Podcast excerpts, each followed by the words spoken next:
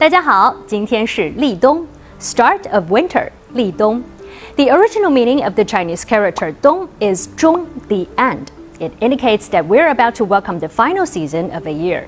There is a saying, 立冬补冬，补嘴空 which means it's essential to eat nourishing food to keep up our health in winter. For instance, chicken, duck, beef, mutton, and fish are usually stewed with some herbs to make it easier for the body to absorb the nutrients. Though it might surprise you, another type of food is also a great option 饺子, dumplings, which are rich in nutrition. Well, you might think that eating dumplings is quite common, but the custom has something to do with Dr. Zhang Zhongjing. At the end of the Eastern Han Dynasty, which was about 1800 years ago, Zhang saved many from a typhoid epidemic and their ears from being frostbitten around the start of winter. Zhang cooked the mutton, hot peppers, and herbs to dispel cold and increase body heat. He also wrapped these ingredients into a dough skin and made them into an ear shape, which later became known as dumplings. Today there is still a saying, 立冬不端饺子碗，冻掉耳朵没人管。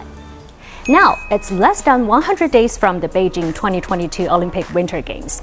Athletes from all over the world will be competing in snowboarding, curling, speed skating, alpine skiing, and many more events.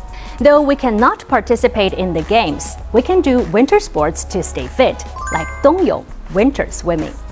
立冬一日，水冷三分. Water temperatures drop rapidly after start of winter. Winter swimming is a test of mental will, and winter swimming enthusiasts believe it's a good way to improve circulation. Here in Shanghai, if you're willing to try it, the Jiading Winter Swimming Club can help.